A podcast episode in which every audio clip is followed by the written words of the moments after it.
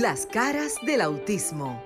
Auténticos, unidos, inigualables, sinceros, maravillosos y originales. Todas las facetas de un mundo diferente y especial en Las caras del autismo con Sofía La Chapelle por Sol, la más interactiva. Buenas noches, buenas noches. ¿Qué tal? Y bienvenidos en vivo a las caras del autismo. Y hoy tenemos una particularidad que también estamos en vivo a través del Instagram de Sofía La Chapelle TV y claro, en todas las plataformas digitales de www.solfm.com desde los estudios, la cabina de RCC Media para todo el mundo. Lo bueno es que como ustedes saben y como cada sábado a esta hora ya es costumbre, esta es nuestra escuela para padres, esta es nuestra reunión de los sábados y no importa donde yo esté, quiero agradecer a todo el equipo de esta gran empresa, especialmente a Franklin aquí en cabina, que no importa si yo estoy en Miami, en Nueva York, yo no sé, creo que hasta de un avión una vez yo me conecté gracias a la tecnología.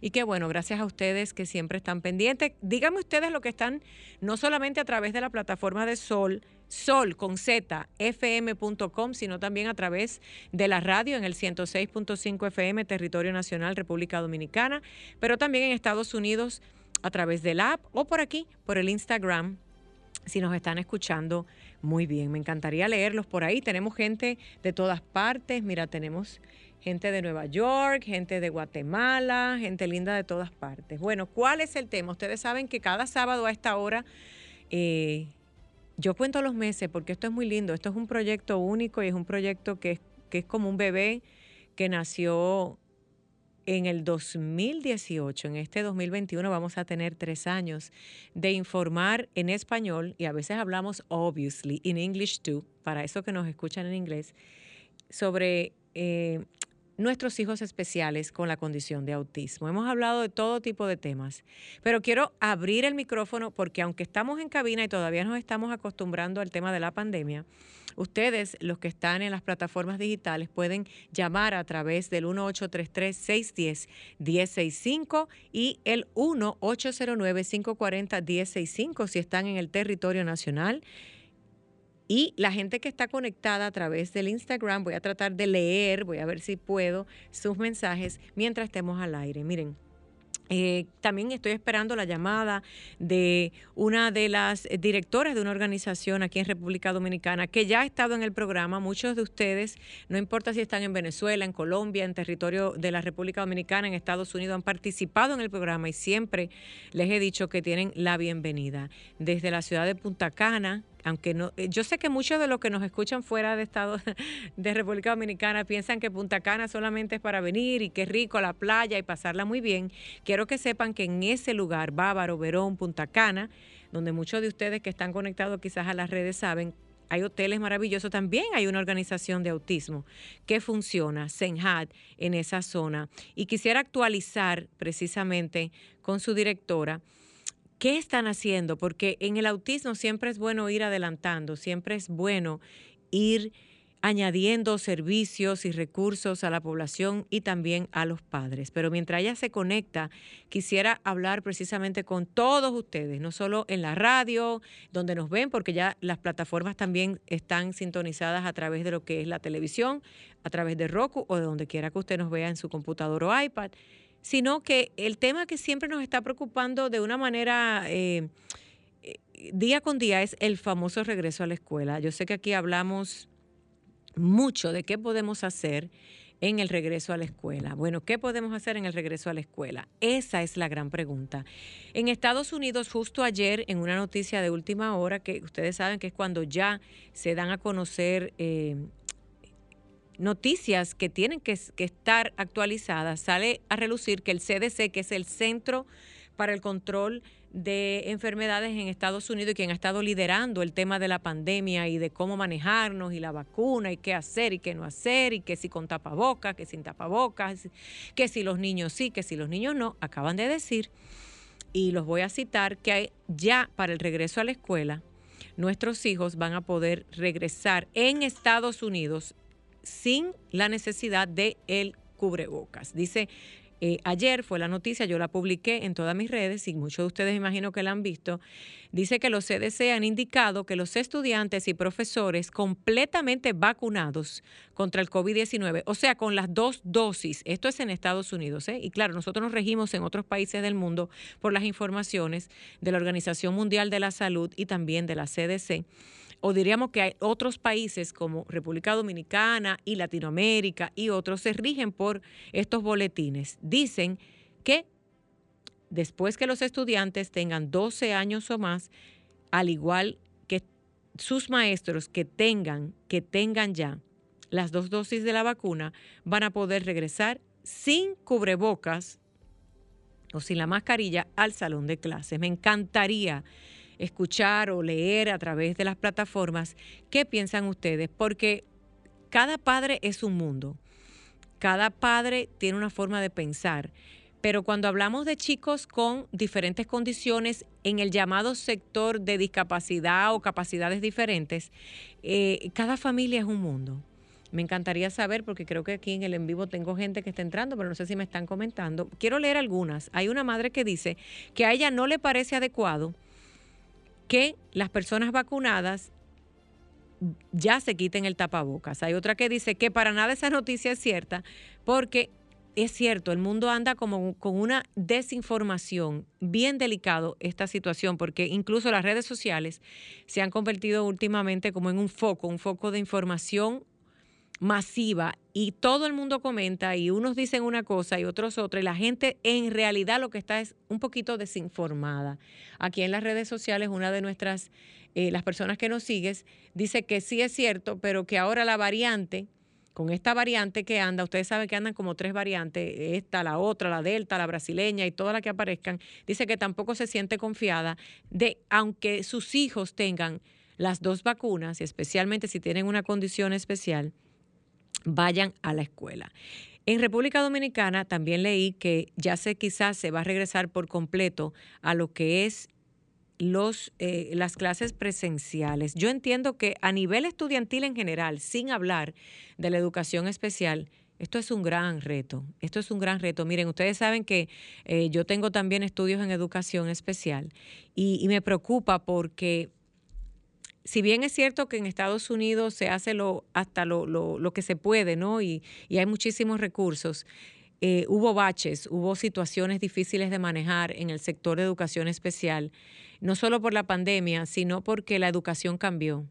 Yo les voy a decir algo, y es una opinión mía personal, no, pero he consultado, he hablado con especialistas en educación, con otros maestros en diferentes lugares, y todos los países van a tener que entender que la educación cambió después del COVID-19. ¿Por qué les digo esto? No es por el cubrebocas, no es porque si van a tener distancia, no es porque si los niños van a estar higienizados o no, y todo el protocolo que usted quiera. Lo que sucede es que durante esta pandemia muchos sistemas educativos quedaron al descubierto en sus fallas, quedaron a la intemperie, se les vio que no estaban preparados en general, específicamente en el sector de la condición eh, de educación especial, que se rige o se debe de regir por un plan de educación individualizado. Yo sé que hay muchos de ustedes, quizás que están por ahí en el Instagram o, a través de las plataformas, que,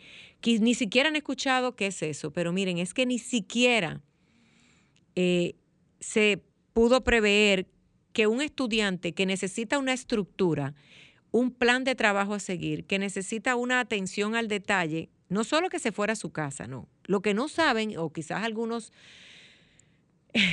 centros educativos privados y públicos no se han dado cuenta, es que el elemento número uno que van a tener que necesitar o que necesitan de ahora en adelante en sus escuelas, más allá de la maestra o maestro preparado o no, o el trabajador social, va a ser un psicólogo, un especialista en la conducta humana. En la ciudad, les voy a hablar del estado de la Florida, donde yo sé que tengo un pie allá y otro aquí, pero ahora vivo acá.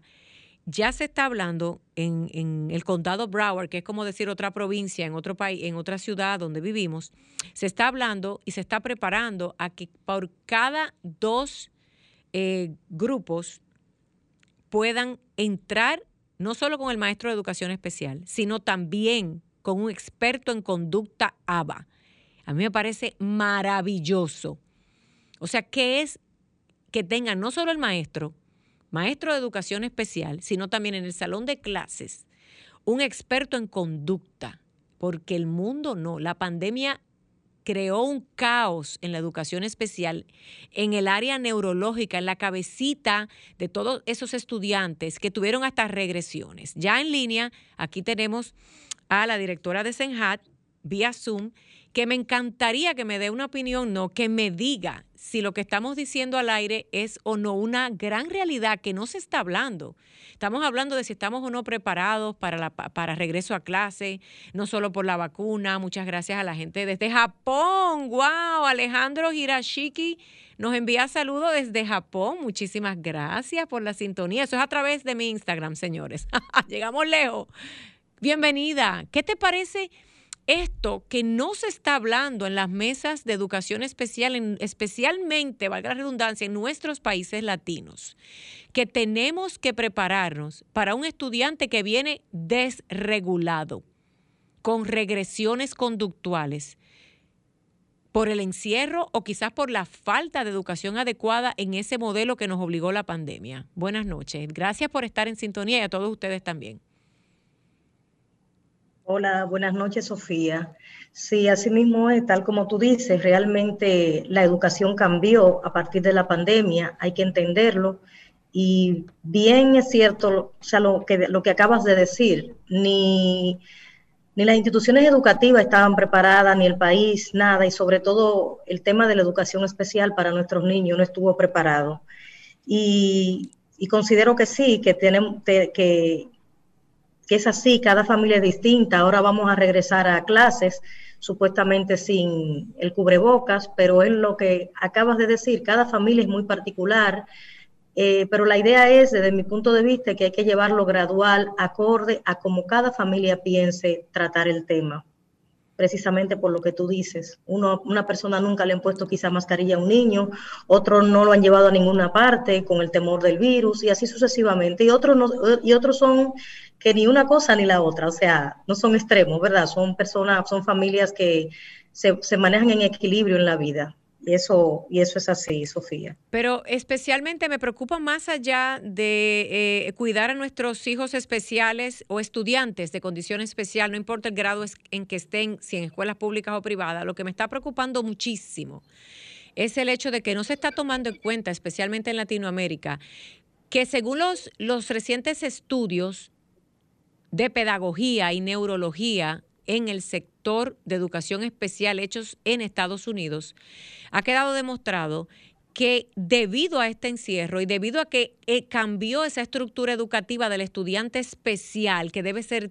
tan rígida y tan de forma igual y continua y simplemente se rompió, paró, van a venir estos estudiantes con un, como dije anteriormente, según estos expertos, digamos que un gran por ciento de ellos sin la regularización, o sea, muchos han tenido retrasos y muy bien lo puedes tú confirmar que trabajas con estudiantes a diario, que si el estudiante o, el, o, la persona con autismo especialmente estuvo encerrada por tanto tiempo y no se le dio el tratamiento adecuado, tuvieron regresiones en su conducta y en sus hábitos y que eso obvio impacta su capacidad para poder aprender. Porque un estudiante, especialmente con autismo, que no esté bien regulado, en su conducta, en sus emociones, no va a poder estudiar. Entonces, lo que se está diciendo es que, ¿por qué no se está hablando de este tema?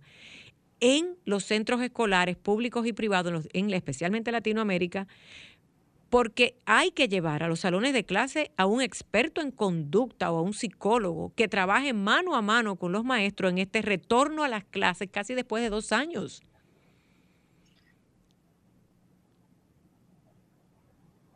¿Qué te parece esta conclusión? Bueno, la realidad es que es así. Y eso es más amplio de la educación, pero vamos, vamos a llevarnos solamente al tema para no salirnos exactamente de lo que tú acabas de decir. Eh, esta pandemia niños especial, increíble a toda la familia, es un tema que es una realidad, se necesita expertos de la conducta, incluir ahora a inicio de este año escolar es sumamente oportuno y necesario, sobre todo por lo mismo que tú acabas de decir. una de las razones principales que nosotros lo digo públicamente, trabajamos en plena pandemia, fue porque el criterio de nosotros, o sea, nos decía, nosotros nos decíamos, pero si los niños están encerrados y si no le damos apoyo a la familia con la crisis económica y con la carga emocional que le, le transmite o le transmitimos muchos adultos a nuestros niños, ¿qué va a pasar con nuestros niños? Y precisamente, no sé si tú has visto en nuestra en nuestro Instagram, nosotros hemos incluido mucha recreación, mucho deporte, porque eso regula mucho a los niños, los espacios abiertos, la educación física. Eh, por ejemplo, el programa de terapia adaptada física, de adaptación física, lo llevamos al aire libre con los niños y hemos podido ver en nuestros niños el rostro de felicidad, porque hay que tener claro es que nosotros no podemos pensar como madre ni como, ni como personas de esta población que estamos en competencia, que queremos que nuestros niños eh, hagan cosas, logros que pueda llenar a un padre y, y presionarlo y sobrecargarlo por encima de su capacidad. No, tenemos que tratar de tener niños que podamos irlo llevando su avance gradual a su ritmo y sobre todo con lo que ellos conecten. Eso hay que entenderlo. Y hay muchas familias de niños con especiales, especiales, perdón, que entiende, que entienden que esto es una competencia, que si el hijo de mi amiga ya está en sexto, el mío tiene que estar en sexto, no puede estar en tercero. no, señor. Me encanta No, señor, al paso. Nuestros hijos tienen que ir a nuestro rit al ritmo de ellos, no a nuestro ritmo ni al ritmo de que nadie quiera, al ritmo de ellos. Y en esa filosofía es más o menos que nosotros trabajamos. Hemos tenido momentos de mucha, de mucha emoción viendo a nuestros niños que no lográbamos una sonrisa, sacarle, sacarles el rostro de la felicidad así regulado en los espacios y los programas que estamos llevando. Porque no podemos forzar a un niño, por ejemplo, ah, que yo quiero que mi hijo hable, yo quiero que mi hijo hable. Bueno, pero la verdad es que el, el desarrollo y el avance de los niños se logra de una forma integral tú teniendo queriendo tener un niño, por ejemplo, en una escuela donde haya más niños y esa escuela no esté preparada para comprender, entender el niño y trabajar con el niño, se le hace más daño que si tú, por ejemplo, lo incluye en la natación, que desde mi punto de vista es el deporte más completo para nuestros niños, pero que si tú tienes un maestro que le hace una, una una terapia física adaptada a, esa motricidad, ese problema de motricidad que tiene ese niño. Y de manera muy particular, porque hay algunos que brincan y saltan, pero hay otros que tienen problemas de motricidad fina. Y cada niño irlo trabajando también adaptado a esa necesidad, incluso porque adaptación no mente eh, curricular en el, termo, en el término, en el, en el sentido de la alfabetización, sino también de ese tipo de cosas otra cosa también importante, Sofía, que nos, eh, nos hemos dado cuenta, eh, en nuestro centro hay niños, por ejemplo, que hablan, lo, poco que hablan, lo hablan en inglés y se identifican más con el inglés que con el ay, español. Me encanta esta parte, espérate un momentito, me encanta esto porque eh, nuestra invitada porque como este programa se ve y se escucha en varias partes, es de República Dominicana, pero en un sector turístico. Cuando tú me dices que los niños que están en la fundación de ustedes, que también es educativa y ofrece todos estos talleres y cursos y atenciones para padres, al igual que otras fundaciones, solo hablan en inglés, pero son dominicanos o son norteamericanos? No, no se da de todo. Tenemos ruso, tenemos ruso, tenemos venezolanos, tenemos dominicanos, wow, tenemos... Ustedes tienen una eh, diversidad entonces en Punta Cana. De, otros países incluso, y padres eh, combinados, ¿verdad? Con dominicanos, familia dominicana con otras nacionalidades. Espérate un momentito, yo estoy fascinada con esto. Pero, A ver, esto pero nos sentimos muy felices porque también cada día vemos que los papás que nos tocan la puerta no son todo tipo de papás, son papás que están involucrados, son papás que hacen su labor, son papás que se entregan, que se preocupan, y eso es lo que nosotros realmente queremos. Queremos sacar a esas madres, a esos padres de sus casas, hacer la labor por sus hijos. Yo estoy trabajando mucho, pero tampoco no es, no es fácil. Yo a una madre le dije, es que yo no puedo tener más interés de trabajar por tu hija que tú misma que no la saca a ningún lugar, que no la lleva. Yo le digo, mira, me comentó que la niña le gustaba mucho la guitarra, que una vez la llevó a una iglesia y que vio la felicidad en la niña. Y yo, pero estamos dando clases de, música, llévamela los viernes, que los viernes son única y exclusivamente musical. Y tenemos una maestra maravillosa, con mucho amor y de mucha experiencia dándole clase a los niños porque otra cosa también que yo estoy trabajando con, los, colaboradores, los colaboradores que yo tengo en Senat son personas que ya yo he visto han hecho buena tarea a favor de los niños con alguna condición. Y esos son los que yo he alado y he integrado. O sea que es con experiencia de años que yo he visto la labor y esos son los que están trabajando. Entonces, eso yo creo que es lo más importante. Hacer ese llamado a los padres que no hacen nada por sus hijos, pero bien sean, bien sea por la falta de, de motivación, bien sea por problemas económicos, bien sea porque hay muchos que sobreprotegen, que le hacen un daño increíble a los hijos, que eso es una de las cosas peores, la sobreprotección. Entonces, eh, eso es básicamente lo que, lo que a mí más me preocupa. Yo no quiero ver más niños encerrados.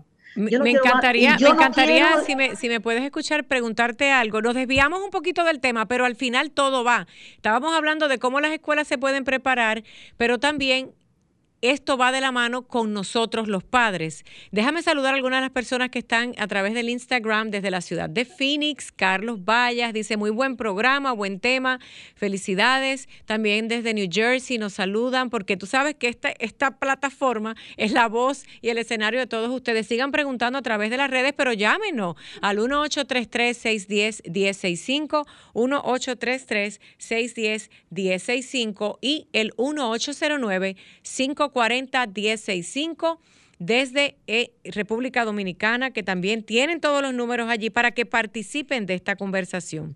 Muy interesante lo que estamos hablando y vamos a dividir las conversaciones en dos partes. ¿Estamos preparados para un regreso a la escuela con chicos o estudiantes de educación especial que vienen fuera de estructura, porque vienen fuera de estructura, fuera de la regulación, donde sabemos que muchos ni han cogido clases, los más afortunados sí han cogido clase, pero hay otros que por la razón que sea o porque el papá, el ambiente, la, eh, computadora, el no internet, vienen desregulados.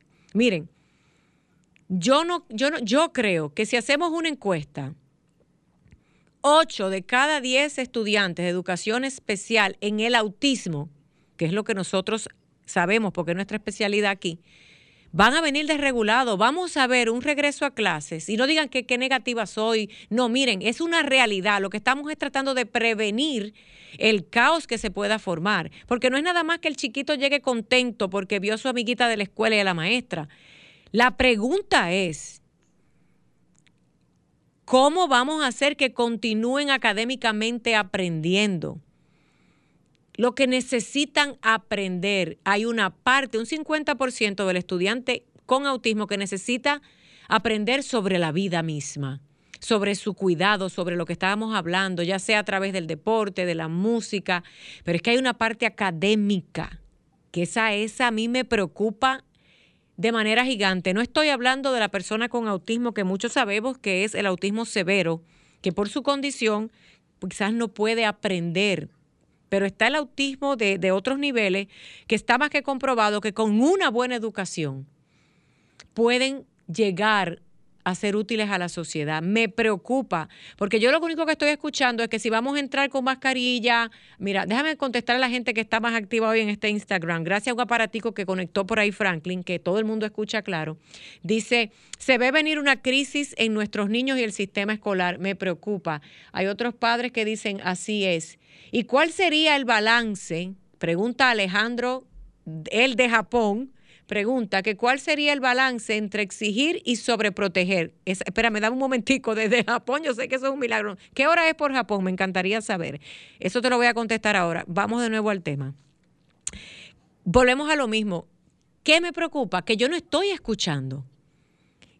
En Latinoamérica y el Caribe, yo no, no, les dije que en Miami ya se están preparando y lo pueden buscar en la internet, en Google, en la plataforma que usted quiera, sobre regreso a la escuela en Estados Unidos para estudiantes con autismo. Van a encontrar que por lo menos en el condado Broward, en el estado de la Florida y en otros condados, no me lo sé todo porque hay 51 estados en la nación, pero es parecido, están preparando un equipo de psicólogos y expertos en conducta para que entren en este regreso a la escuela después de este momento histórico que hemos vivido en la educación.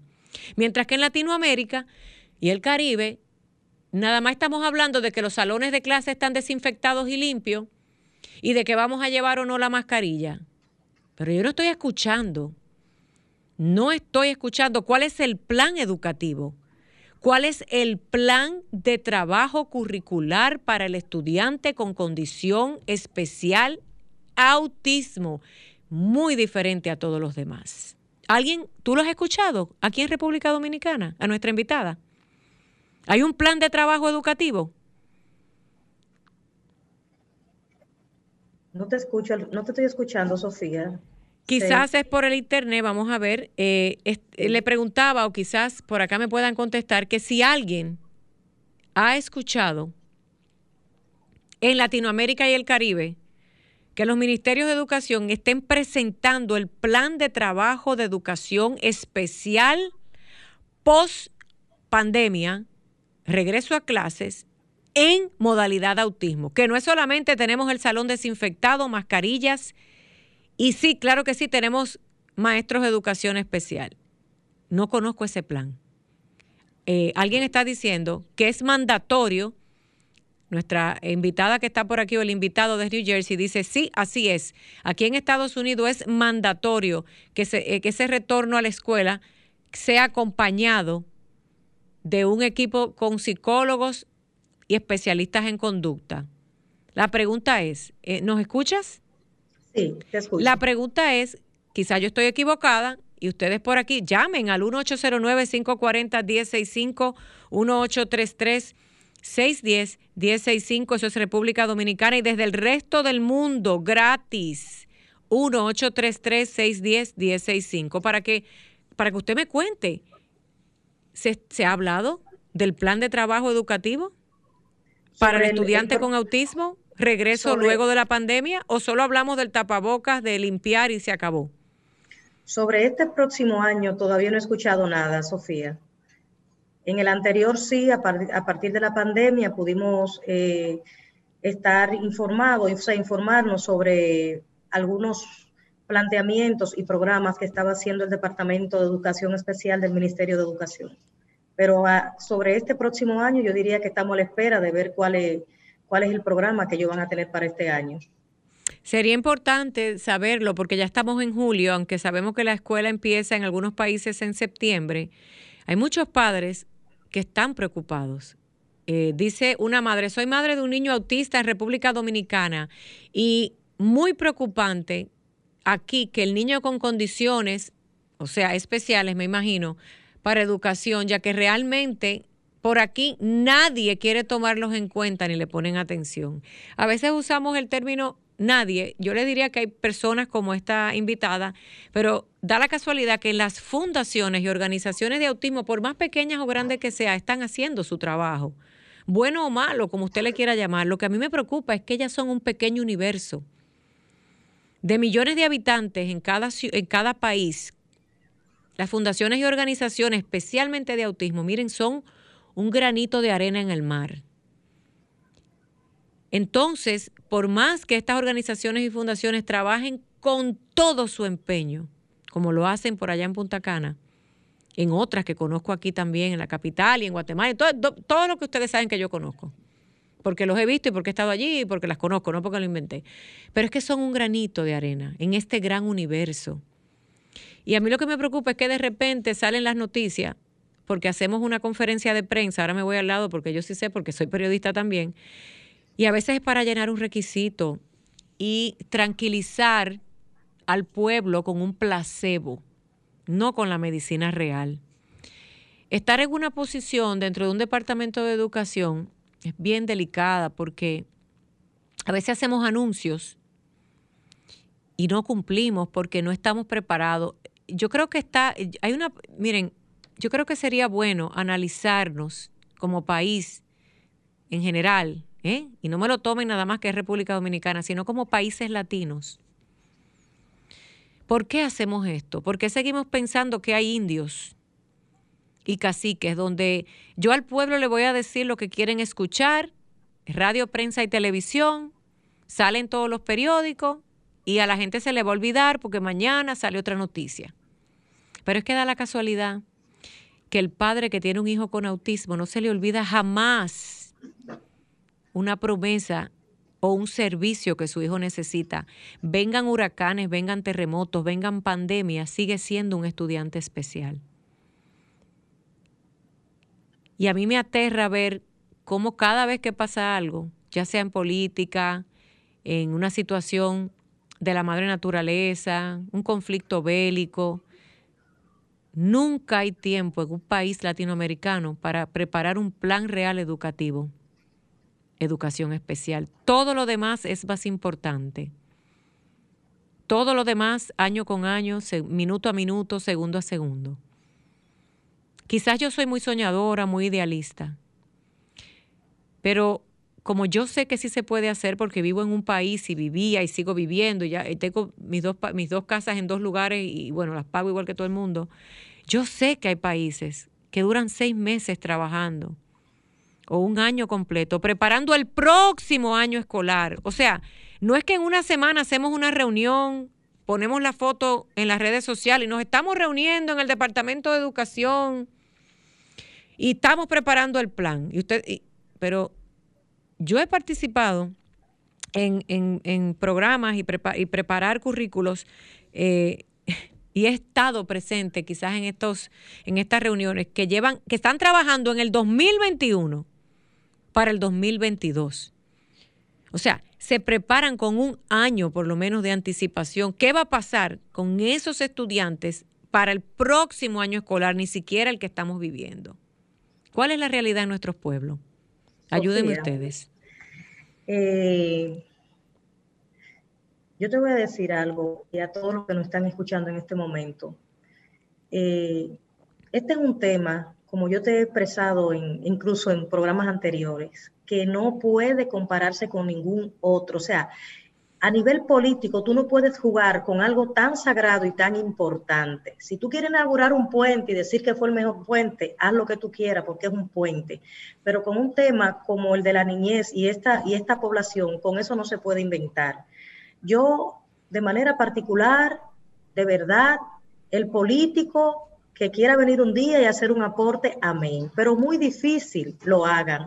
No existe empatía, no existe amor. Es increíble los recursos que se pierden en tantas cosas y no existe esa voluntad de apoyar a los proyectos que, que, realmente valgan la pena. Porque yo te voy a decir algo, es muy fácil saber si fulano está haciendo las cosas bien o le está haciendo mal. Eso no hay que, eso, eso con dos dedos de frente tú te das cuenta. Además, el resultado y, lo que tú puedes apreciar o, ir al lugar, ya tú te das cuenta. Y tú no encuentras el más, el más mínimo interés en el sector, o sea, en, en, en, en lo gubernamental, en cualquier ministerio, donde sea, tú no encuentras apoyo en nada. Por eso es que yo tengo como criterio hacer la acción y olvidarme de lo que sea. Ah, vino, mira, tenemos por ejemplo un doctor ya retirado que vive en Puerto Rico, que es el doctor que ya, ya es el... Tenemos una llamadita en línea. Buenas noches, dame un segundito. Estamos ya recibiendo las llamadas. Gracias, porque yo sé que ese criterio que tú tienes es muy claro. Buenas noches, bienvenido a las caras del autismo. buenas noches, doña, ¿cómo está usted, licenciada? ¿Cómo está usted? ¿Cómo me le va? Buenas noches. Buenas noches para usted y para la amiga que está ahí en cabina. Le hablo de la provincia de Montecristi, de, ya usted sabe a dónde es que estoy. Claro que yo sé dónde usted está. Cuénteme, ¿qué le parece? No, que estoy oyendo ese, ese mensaje que usted está dando no ahí. Yo quisiera que, que todas las autoridades que están haciendo esa labor, de, principalmente de, la, de los estudiantes, que primeramente tienen que analizarlo todo principalmente porque cada vez que vienen año tras año, vienen principalmente las elecciones, van personas que no han ido a una universidad a prepararse para eh, dar un servicio a un, a, un, a un estudiante licenciada. Y yo lo que quisiera fuera que una persona que se prepare primero para ir a, una, a una escuela a, a, ejercer un, un estudio a un niño, a una niña, porque eso es una cosa que está afectando mucho el país dominicano ahora mismo hay un, un casi un 15% de personas que no están preparadas para ir, para ejercer unos estudios en una escuela o en una cualquier escuela eh, a nivel nacional. Esas son cosas que me preocupan mucho a mí aquí en la provincia de Montecristi. Así que ya usted sabe, licenciada, para mí es un honor y un privilegio hacer contacto con su programa. Gracias a usted por escuchar y a veces, eh, eh, a mí me parece que la política es tan atrevida en general. Eh, yo creo que yo voy a terminar lanzándome por un partido independiente a ver si pasa algo. Porque en mi carácter personal no he logrado nada en el tema de convencernos, de solicitar a los gobiernos, no solo de mi país, sino de toda América Latina. Y sí, mucha foto con Sofía, mucho video eh, muchos íbamos a hacer y ya vamos para 12 años. Y no, no, no quisiera ni que, ni que se lo tomaran. Y yo sé que muchas de ustedes, los que nos escuchan, que han estado en fundaciones y organizaciones, también se han cansado de tocar puertas y nunca se cansarán. Pero es que esto es un tema tan serio. Yo quisiera que existieran y existen, o quizás tenga que irme nuevamente a las Naciones Unidas y reunirme para hablar de sanciones, porque a veces los seres humanos no entendemos y como nadie está fiscalizando la educación especial o la ponemos con una curita, yo no estoy diciendo que no están haciendo, hacen pero el mínimo esfuerzo. Yo no estoy diciendo que no hacemos en nuestros países. Otra llamadita, buenas noches, bienvenido a las caras del autismo. Buenas. ¿Qué tal? Buenas noches, no la escucho casi, bienvenida. amén, la romana, como siempre, escuchándole. Gracias, mi amor. ¿Qué te parece nuevamente este tema que es tan profundo? Bueno, hija, eh, me llega de manera profunda y, me duele de que ustedes estén, o sea, casi haciendo el mismo llamado eh, a la clase política, que son los, que gobiernan, y que ellos eh, y demás sectores, porque aquí hay sectores también que influyen mucho, pero que como que a nadie le importa a los niños con esas condiciones entonces, es inhumano, o sea, por parte de ellos, porque los niños con, repito, con condiciones especiales, como digo yo, ellos tienen derecho a una buena educación, a que se le busquen todas las comodidades que ellos requieren, porque los padres de los padres de ellos, yo siempre digo, ellos pagan impuestos. Ellos pagan impuestos y son seres humanos y aquí en República Dominicana son humanos y necesitan más que cualquier otra otra persona, otro niño. Entonces, vamos, vamos políticos y demás sectores, eh, creen conciencia, porque ustedes nunca, eh, eh, ahí si fueran ustedes que lo tuvieran, ustedes no le iban a gustar que, que no le iba a gustar que lo excluyeran. Díganme, grupo de abusadores, sin conciencia, sin corazón. Un abrazo. Dios te bendiga. Yo quisiera usar tantas palabras pero yo sé que ustedes, los que escuchan, las usan por mí, porque se siente la frustración, duele, porque mira, ya ni siquiera es rabia. Eh, yo, yo les aseguro a ustedes que los padres de hijos con discapacidades, lo que tienen es un dolor constante en su alma. Y duele, duele que se burlen, porque la palabra es burlarse, porque cuando usted puede hacer algo por un ser humano y una familia y no lo hace, es una burla. Y peor aún, miren, yo les voy a decir más. A veces hacen, vuelvo y repito, el mínimo esfuerzo, no es que no lo hagan, pero es el mínimo y basta ya. ¿Por qué? Mira, ¿tú sabes quiénes tienen el problema?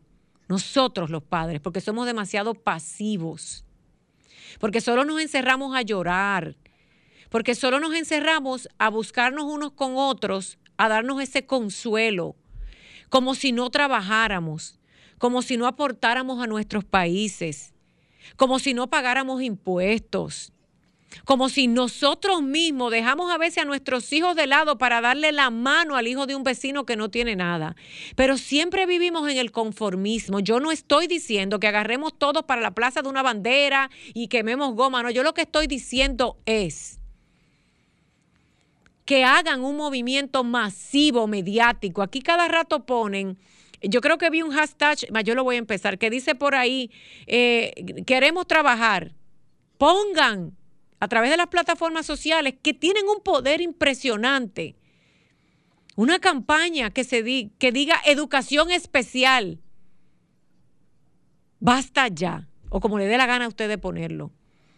Porque es que llega un punto que pasan los años y pasan los años, gobiernos van y gobiernos vienen y hacen cinco centros en un país de más de 10 millones de habitantes. Eh, yo le voy a decir algo, mientras vida yo tenga y pueda hablar, claro, porque la comunicación es hablada y se escribe también, o quizás si me quedo muda escribo. Yo voy a hablar de lo mismo, porque yo no sé si algo pasará, pero que de mí no quede que nunca lo dije. Te vi muy emocionada, como llorando, no sé qué fue lo que pasó a nuestra compañera y, y colaboradora del programa hoy. Porque uno desde su pequeño universo piensa, si yo estoy haciendo esto con 50 estudiantes y no tengo 20 millones de dólares o de quetzales o de pesos, porque hay mucha gente que lo tiene en esos ministerios, ¿cómo es posible que solamente le estén dedicando X cantidad de recursos a los estudiantes especiales? A mí lo que más me avergüenza, porque yo soy periodista, yo diría que 50-50 es ver esas conferencias de prensa anunciando cosas que después se cumplen a la mitad. ¿Qué se puede hacer? ¿Seguir trabajando como las hormiguitas? Cuéntame, allá en Punta Cana. Sí, ¿tú sabes por qué? Porque yo estoy segura que el que trabaja de verdad, con todo lo que tiene, no con la mitad del recurso o con un chinchín, una gotica del recurso que tengo de, de millones y millones y millones de dólares o pesos, usted se acuesta tranquilo a dormir.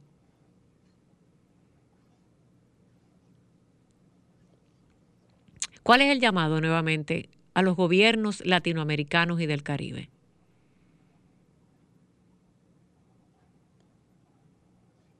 Creo que hay un silencio o es que no me escucha. No, en un momento no te escuché, Sofía, que a veces se va. Te escuché parte. Bueno, eh, déjame ver si por lo que te escuché, a dar respuesta por lo poco que te escuché, porque no fue completo. Yo aprendí de una persona que siempre para mí ha sido un profesional admirable, una palabra, cuando yo le pregunté, ¿y cómo usted hace lo que hace? Él me dijo, María, siendo creativo. Y esa palabra hasta el día de hoy me sirvió.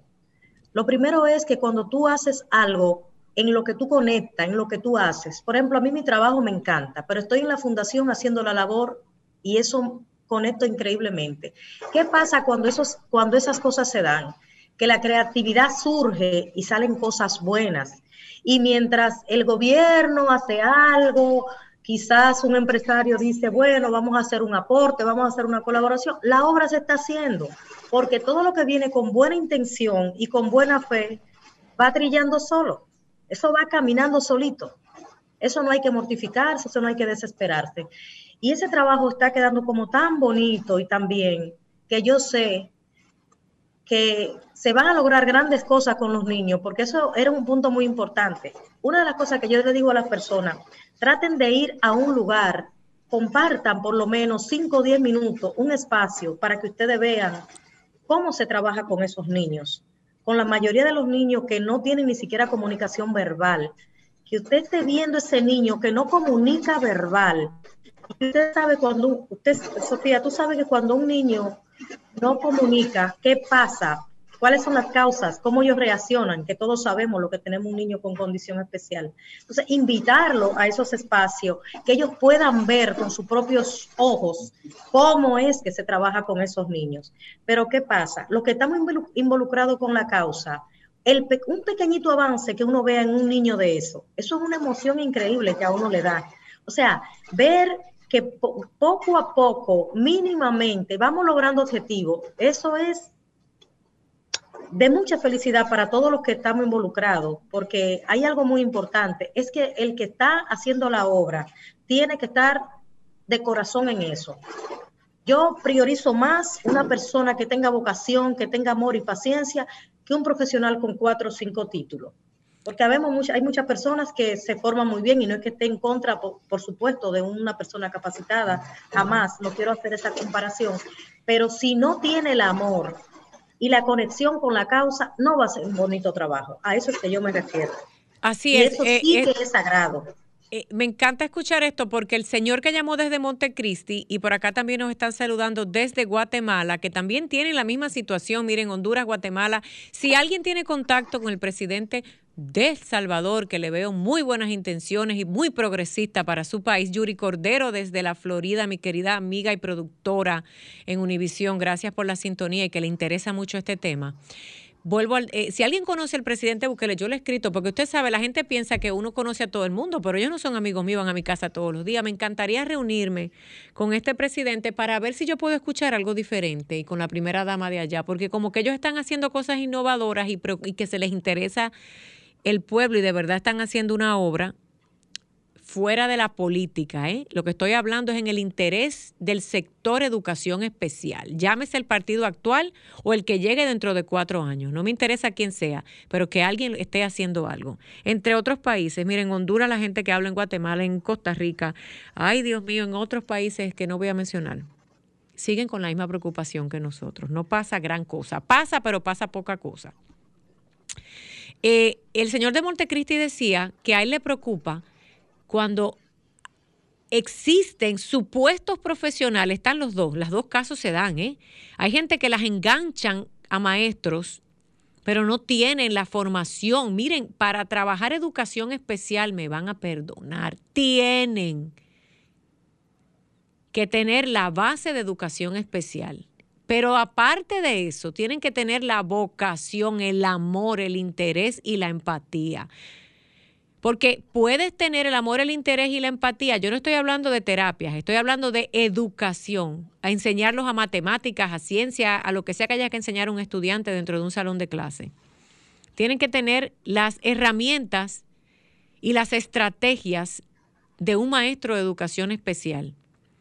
Pero a la misma vez, esa vocación, porque si paciencia tiene que tener el padre y la madre que los tiene y los trae a este mundo, es la misma cantidad de paciencia que debe tener ese maestro, que no solo está, miren, miren lo crítico de esto. En casa yo brego con mis hijos, yo soy la que estoy con mis hijos de educación especial. Pero es que en la escuela, en el salón de clases, de 20 estudiantes, quizás 10 tienen la condición de autismo. Usted sabe lo que es manejar 10, 15 estudiantes en un salón de clases con autismo, necesitas estar preparado, maestro. Necesita esa escuela tener todo un batallón de recursos. Porque si no, no pasa nada. Eso es lo que nos estamos refiriendo. ¿Cuál es el plan? Son dos o tres maestros de educación especial o un maestro acompañado de un maestro regular de una terapeuta de conducta, porque ese es el plan que se trabaja en Estados Unidos y Europa. Ah, no, es que aquí no hay dinero para pagarle a los maestros. Ah, pero hay dinero para otras cosas. Ah, pero hay dinero para, para actos de corrupción que se los llevan. Vamos a hablar claro. Pero no hay dinero para pagar un maestro de educación regular en el mismo salón a un maestro de educación especial, a un asistente de maestro y a un terapeuta de conducta, no me digan que no hay dinero. Lo que no hay es interés o no hay un plan de trabajo. Porque el dinero está para lo que debe de estar.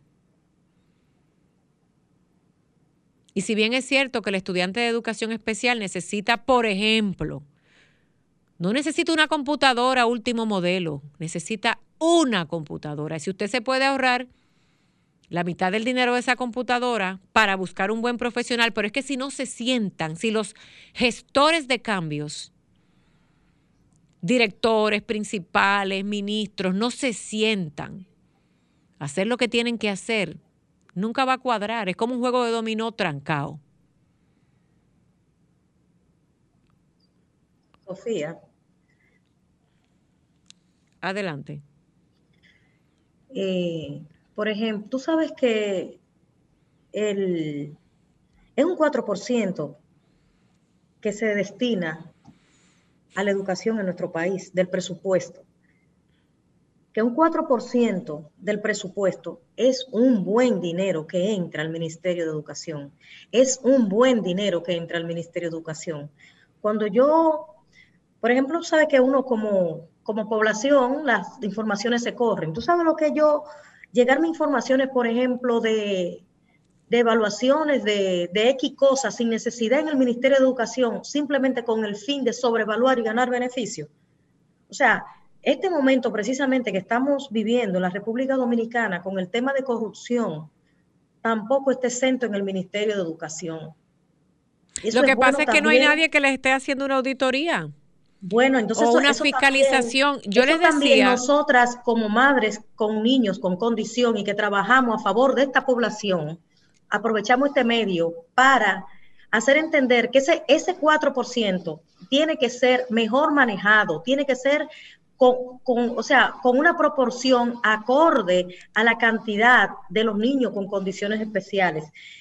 Tú viste que tú decías ahorita, bueno, que está bien que no todos los niños con autismo, de acuerdo al grado, este puede entrar en, la alfabetización, pero los que no puedan entrar en, la de alfabetización pueden contar con otras cosas que le puedan favorecer a su calidad de vida. Entonces, eh, esa información que yo supe tiempo atrás de de ese mal manejo de, ese presupuesto y que obvio y se ha visto, porque nosotros estamos, nosotros estamos, todo el tiempo con la noticia en la mano, en un celular, y nos damos cuenta de sobrevaluaciones, de cosas que se hacen.